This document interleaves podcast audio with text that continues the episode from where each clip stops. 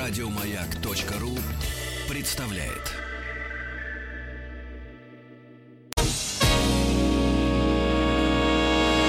Физики и лирики. Шоу Маргариты Митрофановой и Александра Пушнова.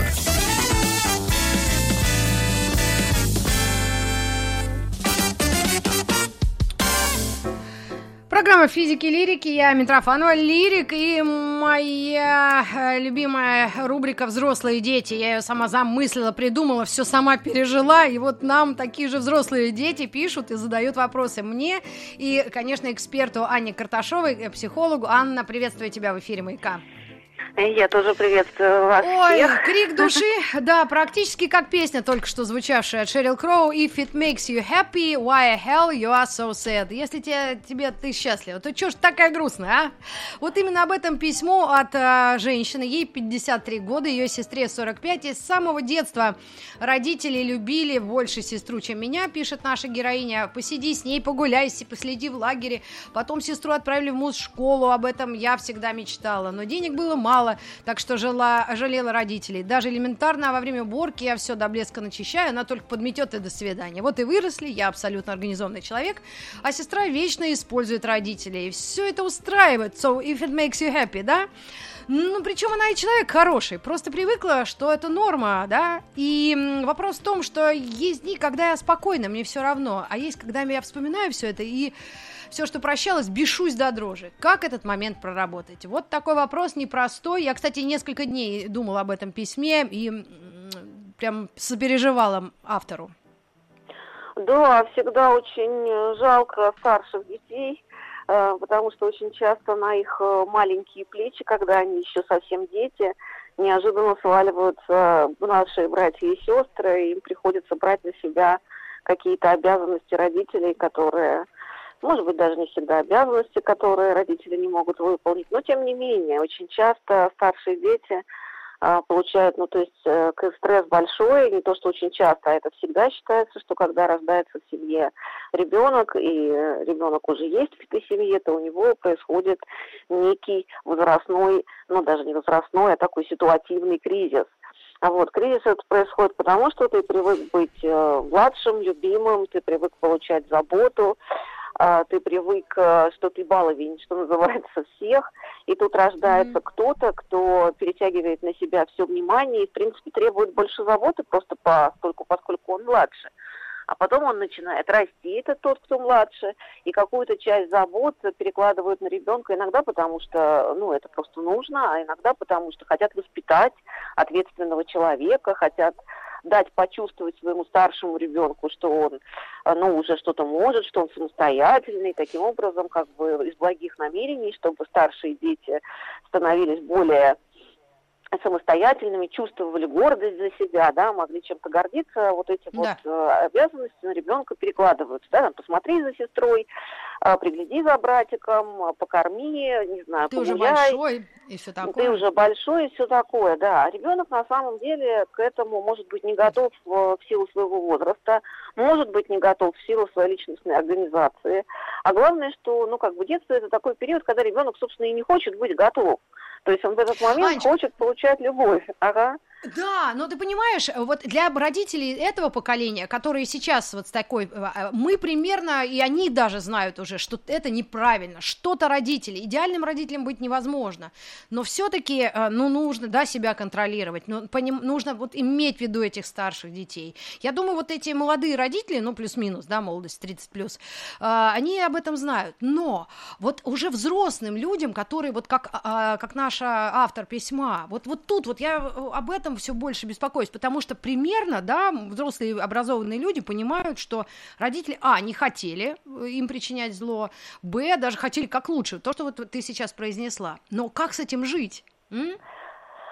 А, вы знаете, ну здесь на самом деле проработка, она все равно, конечно, происходит со специалистом, просто надо, ну, надо знать, да, что это очень частая такая история, что старшие дети чувствуют себя недолюбленными, потому что, естественно, любовь в большинстве своем э, уходит на младших детей, а младшие дети часто, кстати, чувствуют себя такими достаточно никчемными и недооцененными потому что mm-hmm. им все время ставят mm-hmm. пример старших и все время говорят, слушайся, опять же, да, если с тобой пошла гулять старшая сестра, слушайся сестру, если с тобой дома осталась старшая сестра, сестра у нас здесь за главного, и у ну, да. младшего ребенка, наоборот, все время ощущение, что ему ничего не доверяли, что он такой, э, ну, как бы сказать, что он, ну, вот не ценный, да, то есть по, по, по критерию ценности, то есть у него самооценка обычно э, вот не очень в плане вот таком деловом и самостоятельном и состоятельном. Э, конечно, обидно, старшим детям, когда они вырастают, особенно обидно, потому что часто эта структура, она, кстати, ведь и переходит во взрослый возраст. То есть mm-hmm. тот, который был младше, он привыкает быть балованием и остается этим балованием уже, когда ему там и 15, и 20, и, и 30. 30 и 40. И, и 40, да, и родители продолжают как бы относиться к этому ребенку как к балованию. Ну, просто так система сложилась, да, структура семейная сложилась. Mm-hmm. Старшие очень часто самостоятельные, старшие очень часто помогают родителям, а родители эти, там, допустим, деньги, эту помощь переадресуют на младшего, и старшим детям обидно, потому что они, ну, ничем не хуже, все уже сейчас взрослые, и почему, mm-hmm. собственно, они должны содержать не только своих родителей, но еще и своих младших братьев и сестер. Вот, а здесь... А вообще, э, вот по-хорошему, родственники, вот эти сестры и братья, просто я одна, я эгоист, эгоцентрист, да, обзывайте меня как хотите, но э, мне все равно. А просто здесь это действительно ну, родственники, братья и сестры, я имею в виду в ментальном понимании, и тебе просто дают какого-то человека, к которому ты не привык. Надо за него нести ответственность, реально, вот, и, и испытывать совесть, э, вот эти угрызения за вот того, кого тебе навязали твои родители. М? Ну, здесь, на самом деле, бывает очень по-разному, если мы про отношения. Бывают очень близкие отношения между братьями и сестрами, а бывает, ну как, практически люди говорят, ну что, ну так вот мы родились в одной семье, а в принципе нас особенно больше ничего и не связывает, кроме крови, да, то есть никакого особенного там общения или близости, или помощи, или чего-то еще не происходит. То есть в этом смысле семьи разные.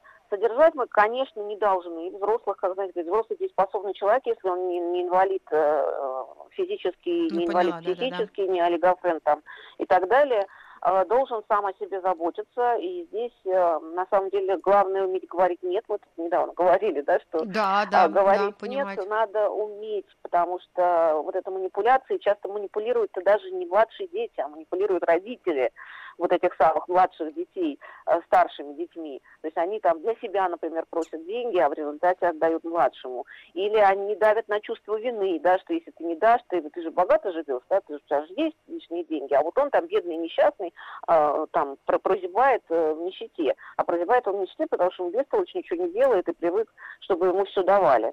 Вот, а не потому, что там он какой-то, да, там, бездарный. То есть это а... вообще вопрос личных границ и их установления. И ребенок, который не знает об этом, он, и, он их и не, восстанавливает, не выставляет, правильно? Это может быть тинейджер, если услышит где-нибудь по радио, когда тетки обсуждают и говорят, да, есть личные границы, и ты можешь маме сказать, я не пойду с ним гулять, потому что у меня свои дела, своя жизнь, свои задания. А так-то нет, пойди гуляй, и все, без, баз... без разговора, извините. Ну да, тинейджер не может сказать, маме, а, извини, пожалуйста, да, я тебя не просила, это твой ребенок. Да, вот. да, да, да, да. Естественно, ну, такое даже себе представить невозможно, хотя во взрослом возрасте, вот как раз очень хорошо, что мы про это заговорили, во взрослом возрасте, так сказать, можно, ну, в смысле, сказать не обязательно прямо родителям, естественно, да, mm-hmm. но сказать себе внутри, да, что я уже не обязана гулять с этим взрослым, выросшим балбесом, да, бездельником, вот, я не обязана содержать, заботиться э, об этом взрослом бездельнике. Э, подсказать маме, например, то же самое, и папе, если они просят деньги и отдают их, например, младшему ребенку, можно им тогда давать не деньги, а там, допустим, покупать продукты или оплачивать какие-то их там поездки или путевки. Ну, то есть не, э, не дать возможности, скажем так, передавать эти деньги младшему брату или сестре, а помогать родителям, э, именно родителям. А вот, то есть это вот про, про границы. Про проработку тут немножко другой вопрос, потому что, конечно, это ощущение базовой несправедливости, оно все равно остается с людьми, и mm-hmm. они с этим базовым ощущением живут, и это ну, как бы сказать, это совершенно справедливое ощущение, да, э, потому что это так Справедливое и было. ощущение несправедливости, Справедливости, да. да, такая тавтология mm-hmm. у нас получилась, это так и было, и поэтому это тяжело, как и любое ну, любая несправедливость в мире. То есть люди очень тяжело на самом деле переживают, когда происходит что-то, что а, ну, что фактически нанесло тебе ущерб, и за это не было никакой компенсации справедливой ни тебе, ни тем людям, которые этот ущерб нанесли. Это тоже очень большая история, отдельная, да, вот откуда там бывает. Вот, так а откуда день. начинать работать с собой? Ну, неужели, правда, надо э, опять... Все дороги ведут к психологу, я так поняла? Или ну, у других людей, видимо, в храм? По большому счету, конечно, да, но на самом деле можно поговорить с мамой. Можно поговорить, э, ну, соответственно, с сестрой, вот в данном случае у нас же сестра младшая, да, можно рассказать mm-hmm. о своих чувствах, то есть как минимум, знаете, как говорят, э, высказать в лицо, ну, условному обидчику, закавычим это слово, да, свои эмоции, это тоже такой шаг, который помогает избавиться от этого груза, с которым ты ходишь, потому что очень часто мы это все чувствуем, переживаем, вот письма пишем э, психологам, а сказать не можем, открыто выразить не можем. И если мы хотя бы один раз открыто это вот выразим так вот, как хотим, да, потому что, в конце концов, мы имеем мы на это право, а вот один раз рассказать правду, что мы чувствовали, чувствуем сейчас. Ну и да, уже возраст такой. выражаем. Да, то на самом деле, опять же, родители не знаю, а вот младшая сестра, ну, если она более-менее вменяемая, хотя тут тоже вопрос большой, неизвестно, а вот насколько она способна это понять, принять и переработать. Вот, э, если люди понимают, принимают и готовы там, ну, по-своему, опять же, за кавычем попросить прощения и сказать, что, ну, вот, извини, да, э, так было, но, ну, мы, правда, не хотели, да, мы тебя очень любим, мы сейчас будем пытаться делать по-другому. И это, конечно, уже сильно облегчает вот эти ощущения внутренние э, которые вот э, мучают нашу героиню. Ну, а смотрите, если мучают нашу героиню, она, предположим, в очень мягких таких проникновенных тонах э, говорит с мамой, а мама, теперь мама начинает чувствовать вину, и такое начинается, и вот это она в себе в голове варит, или взрослые совсем родители, они попроще относятся к этому, или, ну, или от психотипа зависит. Может быть, эта взрослая дочь, она не хочет матери уже на старости лет ее травмировать, но тогда ей еще тяжелее с этим жить, правильно? Ну, поэтому я сказала, что, может быть, не родителям, а сестре, потому что, конечно, у родителей первая реакция, естественно, это будет отторжение. Ну, обычно, опять же, да, конечно, это зависит ага. от психотипа, от угу. личности. А, но обычная реакция, это ты меня обвиняешь, а я тебя так любила, я тебя кормила, поила, я тебя вырастила, да, а ты сейчас мне вот что. Да, вот смотри, какая то хорошая получилась, и сколько ты сейчас зарабатываешь, а это все потому, что я тебя так воспитала. Вот, поэтому, конечно, не всегда эти разговоры продуктивны. И поэтому как раз мы говорим, что как бы по базе все-таки лучше обратиться э, к специалисту, если ты понимаешь, что твои родители этого не примут, и твоя сестра тоже ничего не поймет. Вот если есть какая-то надежда, то что мы все-таки знаем своих родственников, ну, более-менее, да, что они это ага. услышат, поймут, то имеет смысл с ними говорить. Если нет, то, конечно, а, ну, проработать самому это практически не, невозможно, потому что если мы умели прорабатывать такие вещи сами, мы бы ну и проработали. А я, можно провокационный вопрос? Это когда двое, а если трое, то третий мстит всем? Вопрос на засыпку. В смысле, если трое детей, да? Да. Э, ну, обычно у старшего, то, что я сказала, он, конечно, самый в этом смысле обделенный, потому что он больше всех за всеми смотрел. А младший обычно самый любимый, поэтому, э, соответственно, с ним все то же самое. Со средним ребенком э, там очень по-разному бывает, потому что изначально он был в позиции младшего, то есть он все-таки получил какой-то вот такой небольшой, да, опыт ага. жизненный, как быть баловнем. Ага. Потом, когда он становится средним, все-таки на него такой груз сильный не падает, потому что все равно есть тот, кто старше, и тот, кто взрослее, соответственно, да, там ответственнее, умнее с точки зрения mm-hmm. родителей. А, вот. А, но, естественно, фокус внимания переносится на младшего. Поэтому средние, они обычно, вы знаете, говорят, ну, плюс-минус средние как раз и получаются, да, то есть у них э, есть и то, и другое, но не так ярко выраженное, как у младших. Вот недооцененность не такая сильная, как у самого младшего, и нелюбимость не такая сильная, как у самого старшего. То есть он где-то там посерединочке как раз и болтается. Да, так что рекомендация либо один, либо трое. ну, конечно, переделывать-то сложно уже, если у кого-то все уже устаканилось. Вы Но знаете, по большому есть счету. такой очень простой, очень хороший рабочий инструмент. Детские наши психологи говорили там мне и моим клиентам, и они говорят, очень хорошо работает. Когда вы каждому ребенку обязательно выделяете одинаковое время побыть с ним наедине, послушать его вопросы, не знаю что, его там исповеди, его проблемы и так далее. То есть вот просто побеседовать один на один ним, допустим, полчаса раз в неделю. Вот это мы там даем э, Даше, там полчаса Маши и там полчаса Миши. То есть это должно быть одинаковое время, чтобы у них было чувство справедливости. Это должно mm-hmm. быть время только с ними, чтобы никто не мешал, потому что очень часто, когда ни один ребенок в семье, то вот мы как бы все время, все время вместе, вместе, вместе, вместе, и как-то вот даже еще и живут часто дети в одной комнате, и не получается вообще у ребенка поговорить там с мамой наедине или с папой наедине. А вообще mm-hmm. было бы хорошо, если бы родители это делали. И это очень сильно снимает напряженность в отношениях между детьми, там и детскую ревность, и еще какие-то вещи. То есть они понимают, что у них будет полчаса, когда они могут сказать все. Сказать все, и ну... никто другой их не услышит, никакие и... другие дети. Да, и мама да, будет да. только его. А скажи, пожалуйста, а вот как специалист, вот ну просто если там мысли вслух, а можно так затягивать до 53 лет эти терпения? Или лучше, вот когда первые приступы вот, негодования посетили, их как-то и сразу прорабатывать? Может быть, в этом тоже есть секрет некой психической ну, спокойствия?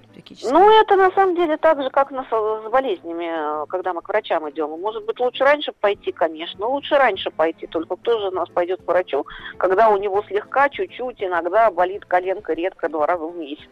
Мы же Ой, тебе так, так болит так, коленка. Ой, Анечка как напомнила. Ой, извини, не Ну, это я упала с велосипеда, ничего. Анна Карташова, психолог, была у нас в гостях. Ждем писем от вас, взрослые дети. Попробуем вам помочь хоть как-то. И к вам вернемся совсем скоро. Оставайтесь с нами. Еще больше подкастов на радиомаяк.ру